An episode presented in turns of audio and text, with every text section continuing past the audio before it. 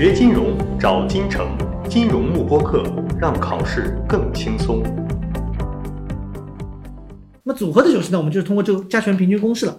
比如说我们有 n 个资产，n 个债券，那我算整个一个债券组合的九期怎么算呢？算权重嘛。啊，算权重，然后计计算每一个乘以每一个债券的久留去把它加总，那不就是我组合的九期吗？但注意，这里面的权重指的都是什么呢？这都是 market value，啊，我债券的市值占到我组合总的市值的百分比，OK，所以一定是 market value 啊。那么这里面有一个限制的一个 limitation 的，就是跟这个跟 duration 有关啊，就是我们前面讲到的所有的 duration 都是基于一个假设，假设的是收益率曲线要平行移动。啊，收益率曲线是要 parallel shift 平行移动。那什么叫做收益率曲线呢？横轴是 G 了，纵轴是各种各样的收益率。那一般来讲，收益率曲线是不是平这个倾斜向上啊？叫 upward sloping，对吧？就是倾斜向上的。好，那么大家看，什么叫平行移动呢？就原来这条蓝色的，现在呢？全部向上，而且向上的幅度每一个时间向上的幅度都是一样的，这个向上平移。那么向下平移呢，也可以的，就是每一个时间点向下平移的幅度也都是一样的。这种呢叫做 parallel shift，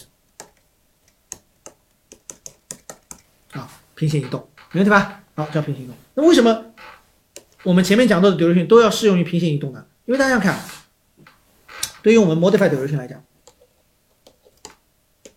modified duration 不就应该等于负的 delta p 除以 p 除以 delta y 吗？那你这个 y，如果你是非平行移动的话，比如说你持有了一个十年期债券，你每一年都有现金流，那你这个 delta y 应该带多少呢？如果你非平行移动啊，假设我换一个颜色，假设从蓝颜色的这条线变成了黑颜色这条线了，短期上升的少，长期上升的多，那你这个 delta 总的你应该带多少呢？是不是你由于非平行移动，你就没有办法有一个统一的变化值来进行替代了？而如果你是平行移动的话，你是上升上升五个 BP，那么你就 delta y 就是变化了五个 BP 嘛？那你下降五个 BP 是不是也可以啊？所以你只用这样的一些公式的话，你只能带一个 delta y。所以你只有收益率曲线是完全平行移动的情况下，我是不是才能这个公式才是有效的？要不然这个 delta y 是没有办法带入一个具体的单一值的。能理解吧？好，这就是为什么原因啊。所以这个不光是这个 portfolio 的这个 duration 计算的时候 limitation 啊，是前面所有的 duration 的一个 limitation。那么如果如果收益率曲线是非平行移动的话，那么我们就要用关键利率周期了啊。这个知道一下就可以了啊，这不作为重点，叫 key rate duration 啊。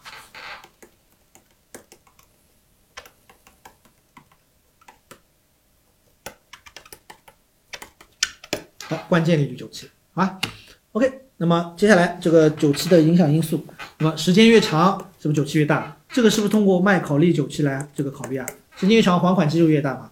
第二个，如果库碰越低，九期越大，为什么呢？因为大家看，如果库碰越低，说明我前期收到的钱是不是就变少了？你要还同样的钱，是不是要还的时间更长一点，你才能把钱还完啊？对吧？所以也是通过麦考利九期这个还款时间来考虑啊。那么如果市场利率越低的话，九期就越高。这个通过这张图来看。这是收益率，这是债券价格，是不是这样一张图啊？你看，我们刚才说了，modified duration 不就是衡量，不就是在这条曲线上某一点期限的斜率嘛？那么当市场利率如果比较低的情况下面，那么这条期限斜率是不是比较陡峭的？那么如果市场利率比较高的情况下，那么是不是比较平缓了？所以当市场利率从左往右，是不是越来越高啊？这边利率是高的，这边利率是低的，而斜率的话，左边反而是斜率更高，所以久期更大；右边利率高的时候，久期是不是更加的小一点啊？所以是反向关系啊，这是通过债券价格收益率这张图，大家可以看出来的，好吧？好，那么如果含权债券的话，不管是 call 还是 put，都相对于是久期比较低的，因为我们知道 call 是不是有可能没到期，对方就已经 call back 了，那么这个期限原来十年的，七年就被 call back 了，那么期限就缩缩短了嘛，是吧？卖考虑久期就短了，还款期限就短了，那 put 也是一样的，有可能十年的我七年就把这个债券还给发行人了，是不是也变短了？啊所以它都是有 logo。好，那么这里面这些我就不讲了啊，我这个我不在我们这里面主要的讲解内容啊。那我们这个讲解内容，这个主要是讲这个多头选啊，主要是讲这个。锁定金城教育，成就金融梦想。更多备考知识，请关注金融幕布课。